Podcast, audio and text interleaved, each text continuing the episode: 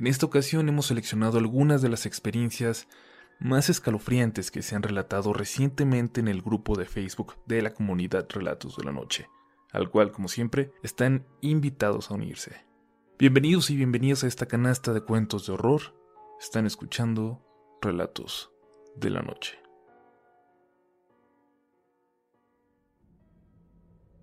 Hola comunidad, quiero compartir un relato que me ha contado mi mamá y que hasta hace poco pude corroborar. Se titula Las Cruces del Pueblo. Mi madre nació en un pueblito de Oaxaca, San Pedro Mártir, que pertenece a la región mixteca, aunque solo estuvo ahí hasta los seis años sola con la abuela antes de mudarse a la Ciudad de México.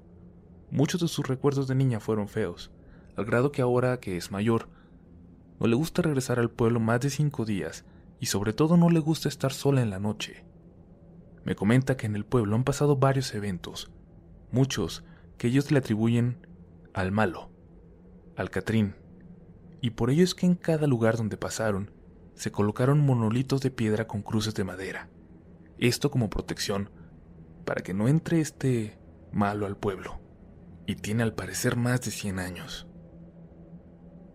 Este relato lo describo en dos partes, lo que le pasó a mi abuela y lo que le pasó a ambas después. Mi madre comenta que una de sus experiencias que hasta ahora no ha podido olvidar ocurrió un 24 de diciembre. Lo recuerda bien, una noche muy fría, sobre todo porque su casa se encontraba casi en la cima de una loma, en la parte trasera del panteón, esa noche la abuela la había regañado por no querer ir a misa de Nochebuena, y debido a la negativa de mi mamá, la abuela se fue sola, dejándola a ella encerrada en la casa. Le dijo, no te duermas, me abres cuando regrese. Dice la abuela que fue a misa y de regreso, justo en donde se divide el camino principal del pueblo en dos, uno para la zona donde vivía la abuela y otro hacia el panteón, hay tres de estas cruces. Detrás de ellas, comenta que salió una señora, con rebozo en la cabeza. En ese tiempo no había luz, por lo que no pudo distinguir un rostro. La abuela solo caminó en dirección a su casa justo cuando la señora le dijo, Feliz día. A lo que mi abuelita respondió de la misma forma. Sin embargo, nuevamente, pero con una voz muy rasposa, casi como si fuera un hombre, le dijo, ¿A dónde vas, Benny? Ven, vamos a pasear. La abuelita no se movió, ni siquiera volteó. Solo se hincó y rezó un credo. En eso escuchó un chillido y cuando por fin volteó, vio que donde estaba la mujer había un cerdo mismo que corrió tomando el camino al panteón, y mientras pasaba, los perros de las casas aullaron. Eso le enchinó la piel por lo que corrió a la casa para ver si mi mamá estaba bien. Mi madre dice que escuchó pasos y que tocaron la puerta muy fuerte, por lo que dijo, Mamá, ¿eres tú? Pero nadie respondió. Trató de asomarse en los huecos de la madera y solo era oscuridad.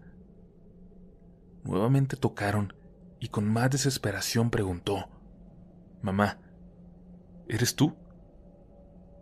Y escuchó la voz de la abuela, aunque muy bajita. Así que por fin abrió la puerta y en efecto vio entrar a la abuelita llorando. Mi mamá la abrazó, no entendía por qué lloraba.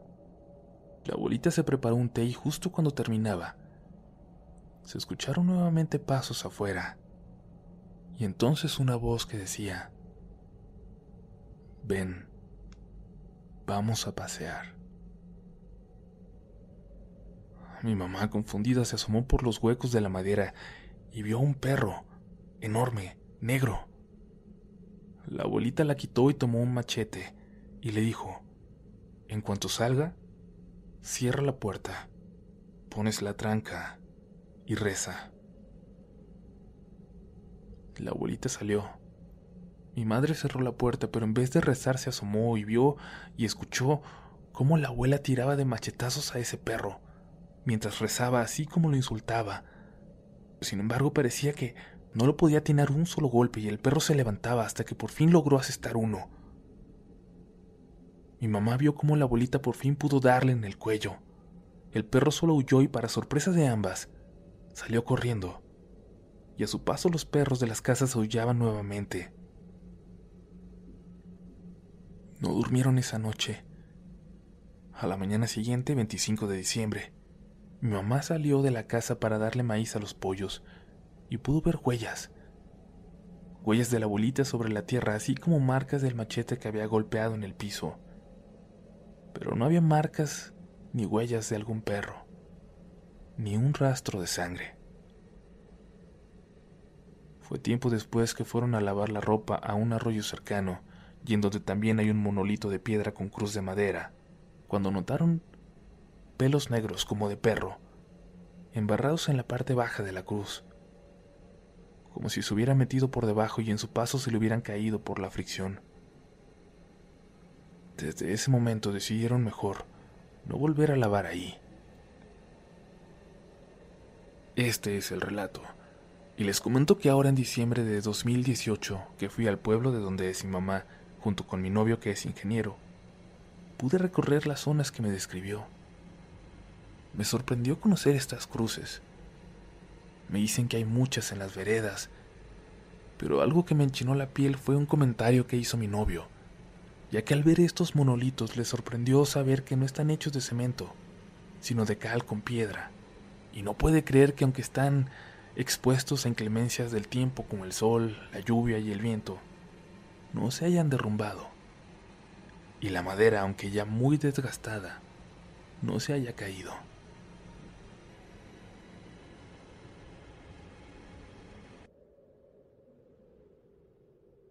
Este relato lo obtuve de un buen amigo en una de esas clásicas veladas donde a veces las personas se reúnen a contar historias de terror.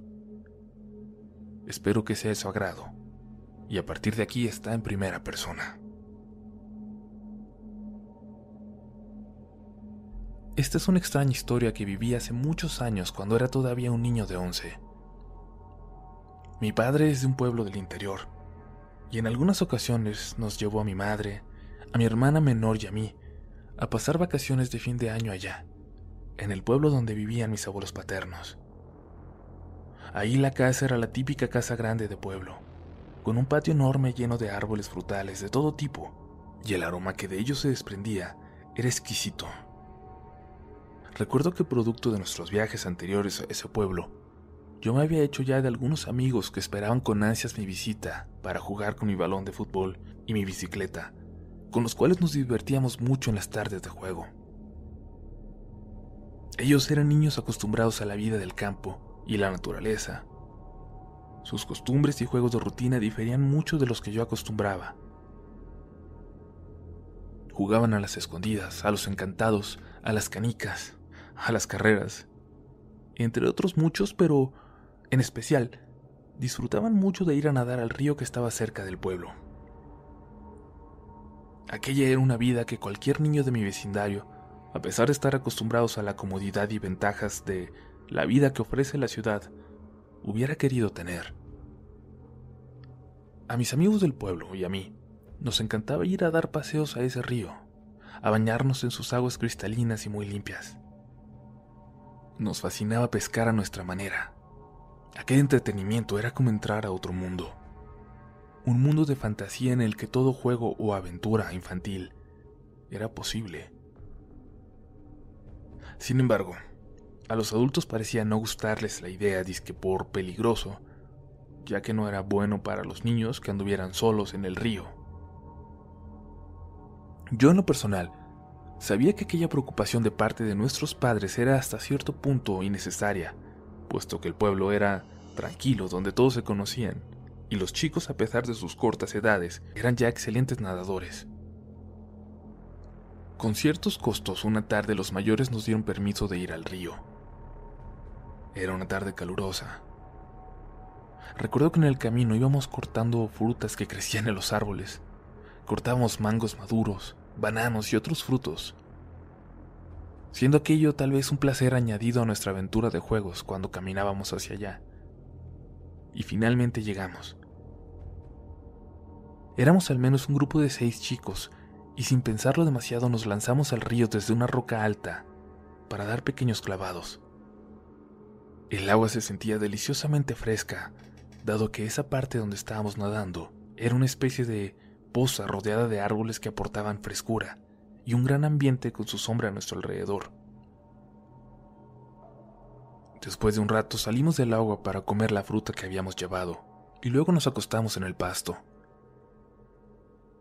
Nos pusimos a hablar así acostados como estábamos y después de un rato creo que nos quedamos dormidos. Despertamos y recuerdo que volvimos un rato más al agua. Ya empezaba a caer la tarde y el sol era leve. Nos ubicamos en una parte semiseca de la poza y jugábamos a aventarnos agua los unos a los otros con nuestras manos. Nos entreteníamos mucho en esos momentos cuando de repente escuchamos todos claramente un silbido. Un silbido agudo pero suave y sonoro. Nos quedamos mirando y luego volteamos a todos lados, hacia los árboles tratando de hallar de dónde provenían aquellos silbidos. De repente Luis quien era el mayor del grupo, gritó. ¡Ey! ¿Quién es el que silba?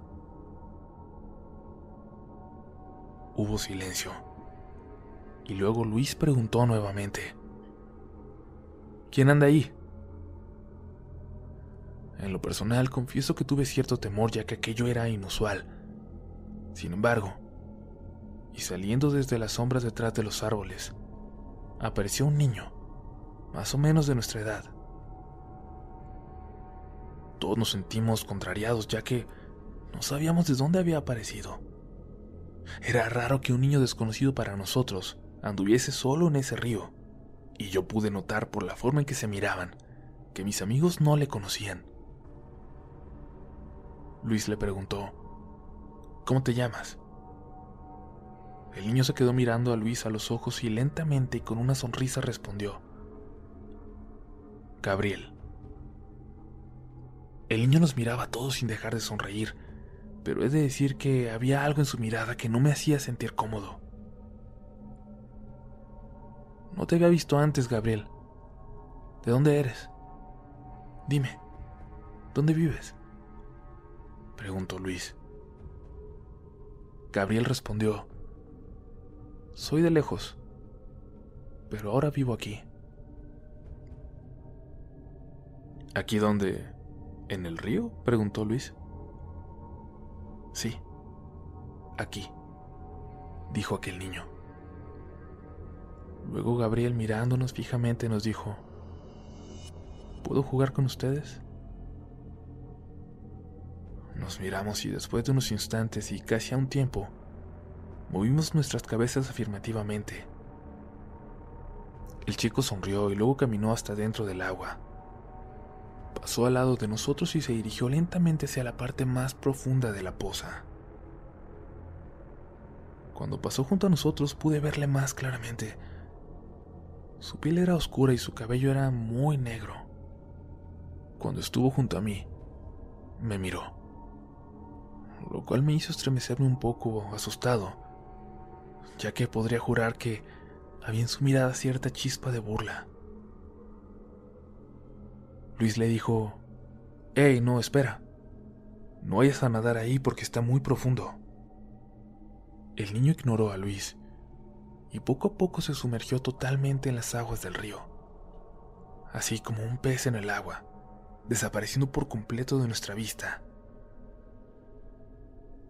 Nos quedamos unos segundos viendo hacia ahí y el chico no salía. Luego las aguas dejaron de moverse y fueron quedando tranquilas solo que se podía notar como el área donde el niño se había sumergido, ahí, las aguas empezaron a verse un poco oscuras, como agua lodosa. Luis nos miró asustado. Aquello era completamente anormal. Pasó al menos un minuto de que se había sumergido cuando Luis, firmemente pero sin elevar la voz como para que aquel niño no se diera cuenta, nos ordenó. Saldremos del río y correremos hasta el pueblo sin detenernos, ¿entendido? Ninguno de nosotros le contestó a Luis, Sin embargo, en silencio, le respondimos que sí con la cabeza. Caminamos lentamente entre las aguas buscando alcanzar la orilla. Luis era el último, como queriendo asegurarse de que todos saliéramos seguros para después salir él. Sin embargo, mientras lo hacía, volteaba y volteaba a ver con insistencia hacia la poza. El ambiente era tenso y había un silencio sepulcral que se rompía solo con el rumor del río y su ya no tan suave corriente. Era un ambiente demasiado pesado. La adrenalina de todos estaba al cien. Íbamos a huir de aquello que a legua se veía que era algo anormal. Una vez que salimos escuchamos un fuerte grito, agudo y aterrador. Volteamos la cabeza hacia el río y vimos cómo el extraño niño llamado Gabriel tenía a Luis agarrado de un brazo y escuchamos claramente que señalando con su dedo hacia la poza le decía, Ven, vamos a la poza. Vamos que ahí fue donde me ahogué. Luis gritaba y nosotros estábamos paralizados sin saber qué hacer. Aquello era horroroso y traumatizante. De pronto escuchamos una fuerte voz detrás de nosotros que decía, Largo de aquí, demonio, deja en paz a ese niño. Pudimos escuchar como dos disparos del rifle de don Genaro impactaron sobre el cuerpo de aquella cosa o lo que fuere, que burlándose se perdió entre las aguas, desapareciendo, desapareciendo ante nuestros ojos y dejando libre a Luis. Todos volteamos y vimos a don Genaro que era el capataz de un viejo hacendado del lugar, y que para suerte nuestra, había llevado a esa hora a pastar al ganado de la hacienda. Don Genaro era uno de esos hombres a los que no les tiembla el pulso para desenfundar su arma o apuntar con su rifle a aquel o aquello que malintencionadamente les amenace. Nos acompañó hasta la entrada del pueblo, dejándonos seguros y libres de todo peligro, diciéndonos, muchachos, cuídense siempre de no andar solos por estos caminos olvidados, ya que hay toda clase de cosas en los montes.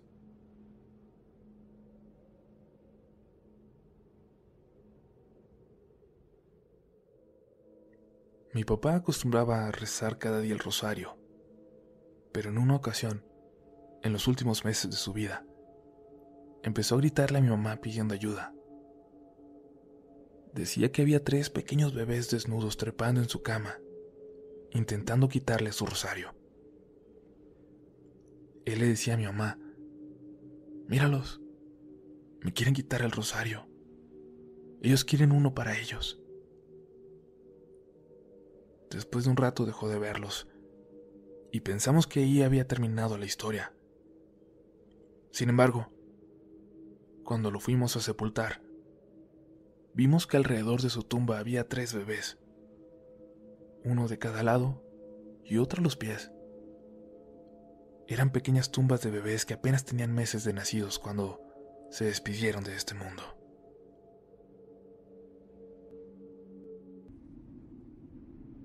Buenas noches, comunidad. Nunca he escrito aquí, pero me gustaría compartir una experiencia que no es mía, sino de mi abuelo, y abrir así un tema de conversación que en lo personal me llama bastante la atención.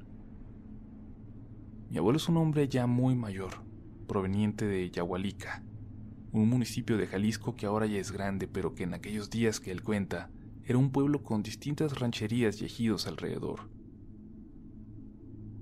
En Yagualica existe una presa, ahora llamada Presa El Estribón, en la cual hay un dique que contiene el agua en tiempos de lluvia. Mi abuelo ahora tiene 92 años y cuando ya se contaba aquello tendría poco más de 14 o 15. En el mercado del centro existía una mujer que vendía baratijas y cacharros. Usualmente, dice, era una mujer alegre y platicadora con los visitantes y vendedores, lo cual cambió drásticamente por el suceso que voy a relatar. La mujer era sobreviviente de la época en que se construyó la presa y el dique, además de haber actuado como mediadora entre una joven madre y las personas que la construyeron. Cuentan las leyendas de los pueblos, sobre todo aquí en México, que cada que se construye una obra grande, de la cual depende el transporte o seguridad de los lugareños, se ofrece a una persona viva en sacrificio para que pueda sostener los cimientos o en este caso, alertar de un accidente. La mujer entonces acordó un precio para que aquella madre vendiera a su hijo de apenas dos o tres años. Cuenta mi abuelo que, con todo el pueblo presente, estuvieron de acuerdo en que se emparedara al pequeño durante la construcción, teniéndolo entretenido en el fondo de la misma con sus juguetes, mientras los albañiles trabajaban echando la mezcla. El motivo de aquella aberración era sencillo. Que el alma del niño avisara con su llanto cuando se acercara una lluvia tan fuerte que pudiera romper el dique y amenazar al pueblo.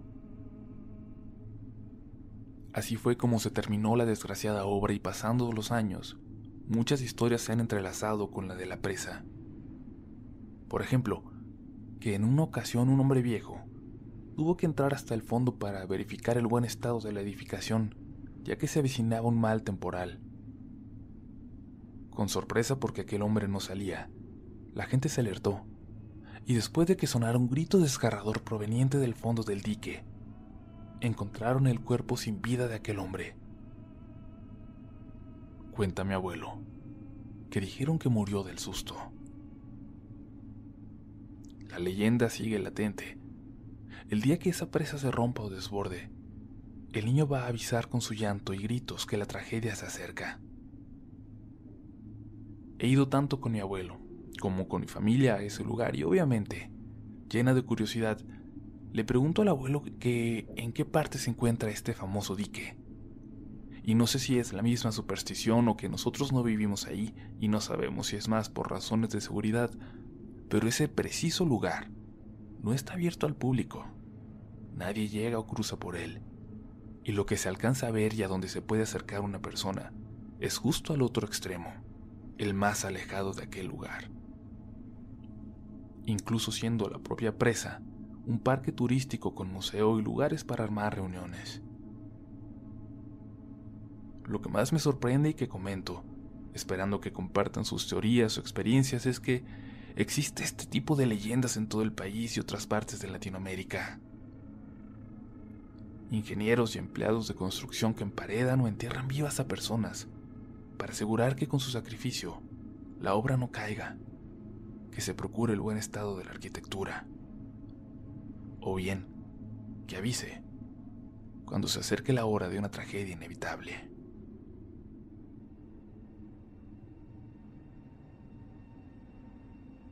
Un saludo a todos los miembros de la comunidad. Me llamo Sonia y soy del Estado de México, del municipio de Atizapán de Zaragoza para ser exactos. El relato que les voy a contar es algo que me sucedió hace ya mucho tiempo, cuando era yo una niña. Ahora tengo 25 años, pero en ese momento tendría solo 14. Mi familia y yo la mayor parte de nuestra vida hemos rentado los lugares donde habitamos. Normalmente siempre eran vecindades o departamentos de varios inquilinos, pero hubo un tiempo en el que llegamos a rentar una casa sola. Era una casa muy sencilla, de una planta, que contaba con un patio techado que usábamos como garage, y a continuación tenía un jardín.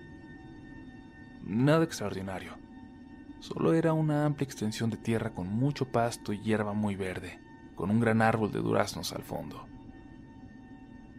A contraesquina de este árbol se encontraba un pequeño cuarto al que tiempo después llegaron a vivir una joven pareja de esposos. Y así era. En esa casa solo éramos dos familias, ellos y nosotros.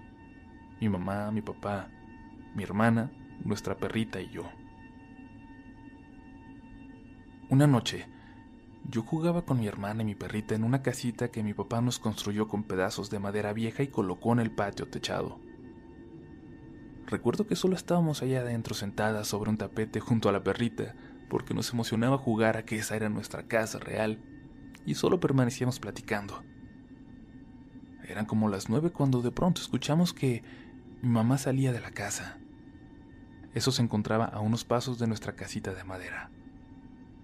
Supusimos que era ella porque mi papá se encontraba trabajando, además de que ella siempre usaba unas chanclas de descanso que hacían un ruido muy chistoso y único cada vez que caminaba. Como había veces que mi mamá trataba de asustarnos jugando, haciéndonos creer que era un fantasma, pensamos que era momento de jugar.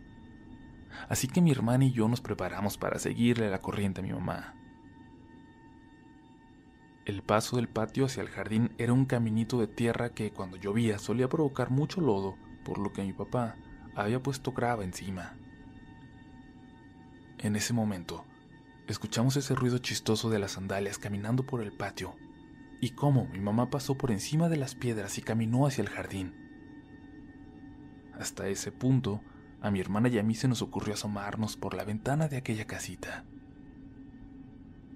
No levantamos la cortina porque no queríamos que mi mamá se diera cuenta de que ya la habíamos visto, pues a nosotras nos divertía mucho que nos espantara.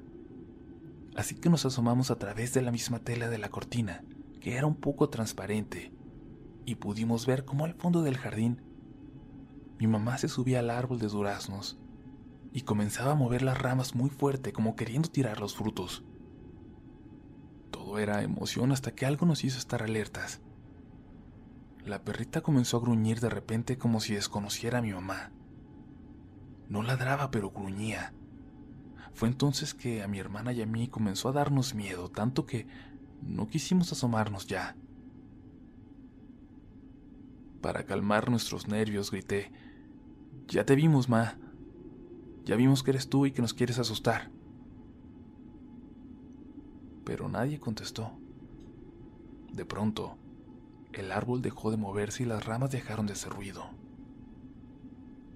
Esperamos un poco allá adentro porque de un momento a otro hubo mucho silencio, hasta que me decidí a salir y decirle a mi mamá que ya dejara de jugar, pues ya estábamos muy asustadas. Salí de la casita y me acerqué al jardín, pero no había nadie. Entré a la casa y vi que mi mamá estaba sentada en su cama con la luz prendida viendo televisión y remendando una prenda con aguja e hilo. Cuando le dije que la habíamos descubierto y que sabíamos que ella nos estaba espantando, me miró muy seria y preocupada al mismo tiempo. Sonia, yo no he salido de aquí en todo este rato, me dijo. Yo le conté muy asustada todo lo que vimos y escuchamos mi hermana y yo, y ella en ese momento salió a revisar y comenzó a regar agua bendita por toda la casa y el jardín. Las tres quedamos muy nerviosas. Nuestro último recurso era creer que seguramente los vecinos del cuartito habían entrado y eran ellos quienes habían hecho tanto ruido. Pero esa esperanza desapareció en el momento en que vimos entrar a los jóvenes esposos por la puerta de la calle. Saludaron a mi mamá y ella les preguntó si ellos habían entrado o salido hacía unos momentos. Pero respondieron que no, que habían salido desde la mañana y apenas regresaban. Esa noche no pude dormir pensando en lo que había ocurrido. La verdad no sé qué fue lo que pasó, no sé qué vimos esa noche. No entiendo por qué escuchamos el mismo ruido que hacía mi mamá al caminar con esas sandalias. Me pregunto, ¿quién era la sombra que vi sobre el árbol agitándolo? Sé que fue real, porque mi hermana vio y escuchó lo mismo que yo.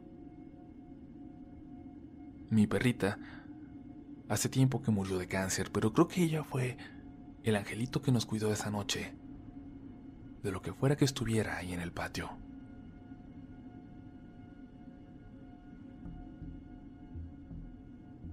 Esto ocurrió hace tres años que yo estaba embarazada. Siempre soñaba a un niño. Bueno, algo que era del tamaño de un niño de cinco años. Pero su cara era como de viejito y siempre, siempre acariciaba mi vientre. Y me decía que él quería mucho a su hermanita. Pero lo más raro es que, aunque fuera un sueño, yo sentía tan real cuando acariciaba mi vientre que hasta me despertaba y ya no podía dormir. En ese entonces yo siempre me quedaba sola por las mañanas, ya que mis niños estaban en la escuela. Yo dormía mucho y siempre escuchaba que me hablaban, ya sea por mi nombre o, me decían mamá. En otras ocasiones chiflaban o tocaban la puerta, pero lo raro es que los sonidos provenían del patio o de la cocina. El patio tiene bardas muy muy altas y era imposible que alguien se metiera. Cuando escuchaba que me decían mamá, escuchaba claramente la voz de uno de mis hijos y yo despertaba volteaba asustada ya que todas las mañanas era lo mismo. Hasta que, más allá de escuchar, empecé a ver a un niño pasear por mi casa. Y no solo yo lo vi, sino también otro de mis hijos. Una noche, unas semanas antes de tener a mi bebé, me desperté para ir al baño y antes de levantarme sentí que yo estaba en medio de mi esposo y de alguien más que estaba abrazándome, acariciando mi vientre. Supuse que era mi hijo más pequeño que, aún en las noches, a veces se iba y se acostaba en mi cama. Sin embargo, al voltear, lo que vi no era mi hijo. Era ese ser que veía en mis sueños. Esa cosa tan solo me vio y se fue corriendo, carcajeándose. No sé quién era ni qué quería, pero ya que nació mi hija, se escuchaba que alguien jugaba en la sala y en la cocina por las noches. La última vez que lo escuchamos y que lo vimos fue ya hace un año.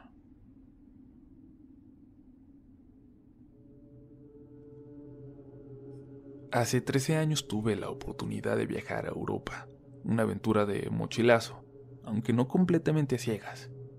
Llevaba los consejos y recomendaciones de una amiga que un año antes había emprendido el mismo viaje. Tuve la oportunidad de conocer muchos lugares y personas y al no tener una agenda fija o prisa por regresar, pude quedarme periodos más largos en algunas ciudades donde encontraba trabajo para solventar mis gastos. Ese fue el caso de Londres, en donde me quedé casi siete meses.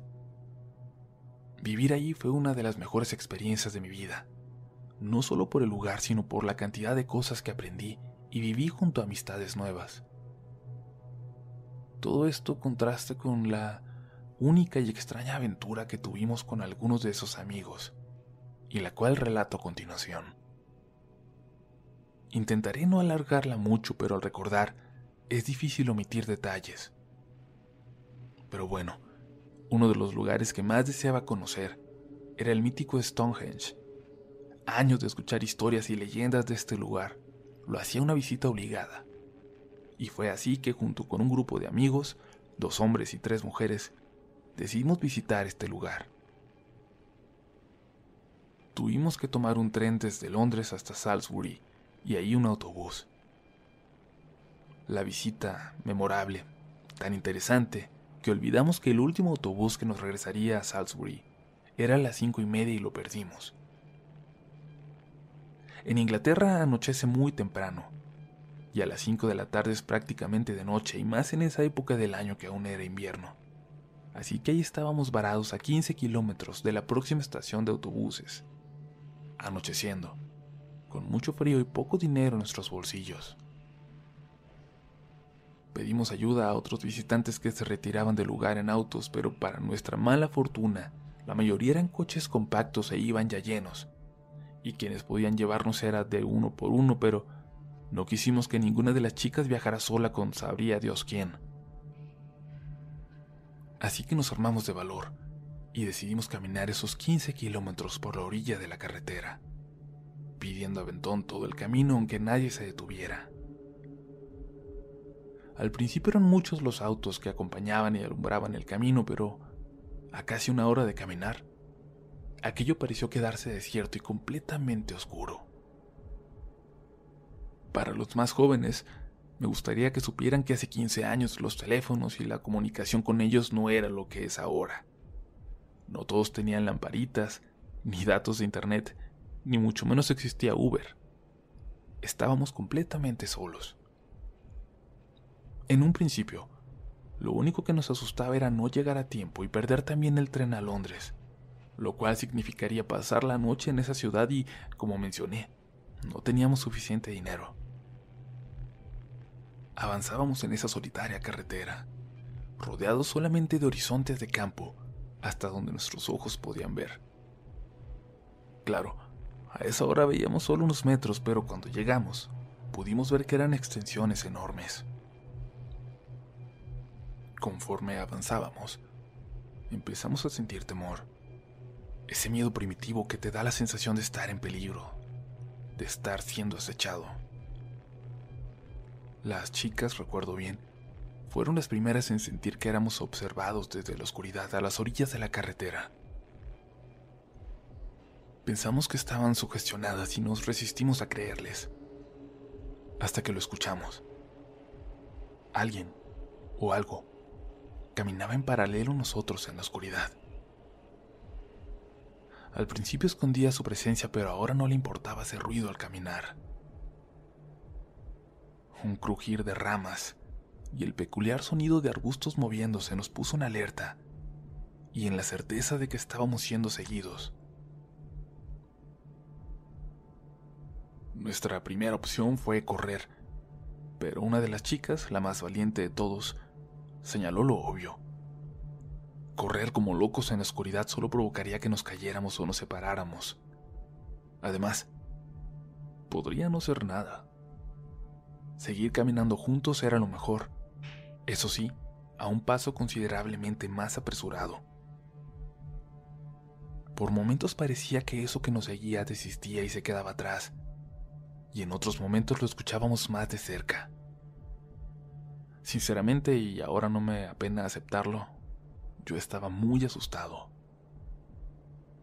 Aún pensando que fuera un bromista o un loco queriendo asustarnos. El pensar que no teníamos idea de sus intenciones o de qué era me ponía muy nervioso. Así seguimos varios minutos más en los que pensamos que acelerando el paso podríamos dejarle atrás hasta que una de las chicas no resistió. Se detuvo en seco. Giró hacia donde escuchábamos a eso que nos seguía y le gritó llorando que era suficiente, que se detuviera, que nos dejara ir. Después de sus gritos, que creo que sonaron a kilómetros, pudimos darnos cuenta de que todo alrededor se quedó en silencio. Un silencio no natural.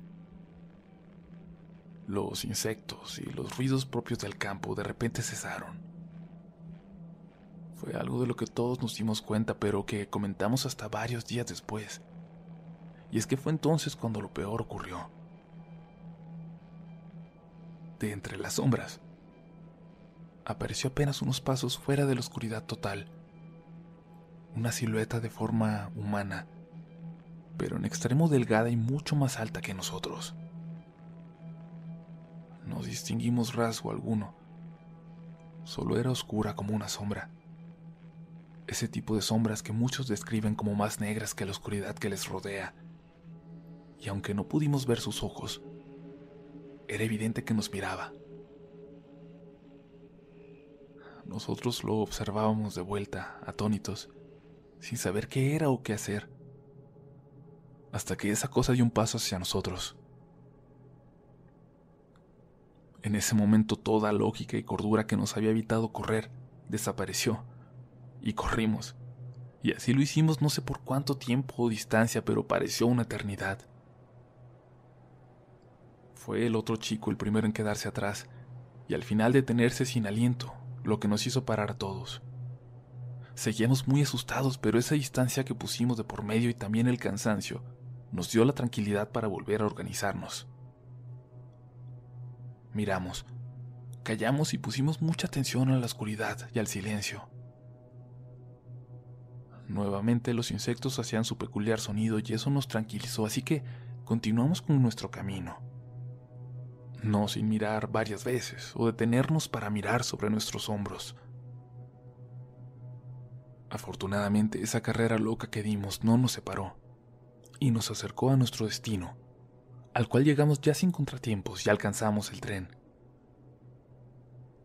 Ahí ya no comentamos nada al respecto, sino hasta varios días después, cuando la seguridad de estar en casa nos tranquilizó para hablar de todo aquello. El resto de mi viaje lo pasé sin contratiempos. Espero que les haya gustado mi relato. Si te gusta este contenido, no dudes en suscribirte para que estés pendiente de lo nuevo que tenemos cada semana. Síguenos también en Instagram y Twitter, donde nos encontrarás como RDLN Oficial. Y también puedes suscribirte a YouTube, donde tenemos varios relatos nuevos cada semana. Esto es Relatos de la Noche.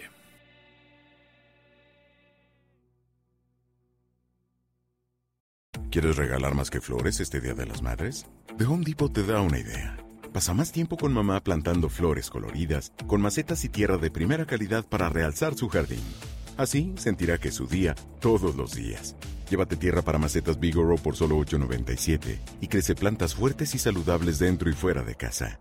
Recoge en tienda y sigue cultivando más momentos con mamá en The Home Depot. Haces más, logras más. Más detalles en homedepot.com diagonal delivery. Hey guys, it is Ryan. I'm not sure if you know this about me, but I'm a bit of a fun fanatic when I can. I like to work, but I like fun too. It's a thing. And now the truth is out there. I can tell you about my favorite place to have fun. Chumba Casino. They have hundreds of social casino style games to choose from with new games released each week. You can play for free anytime, anywhere and each day brings a new chance to collect daily bonuses. So join me in the fun. Sign up now at ChumbaCasino.com. No purchase necessary. VGW. Void were prohibited by law. See terms and conditions. 18 plus.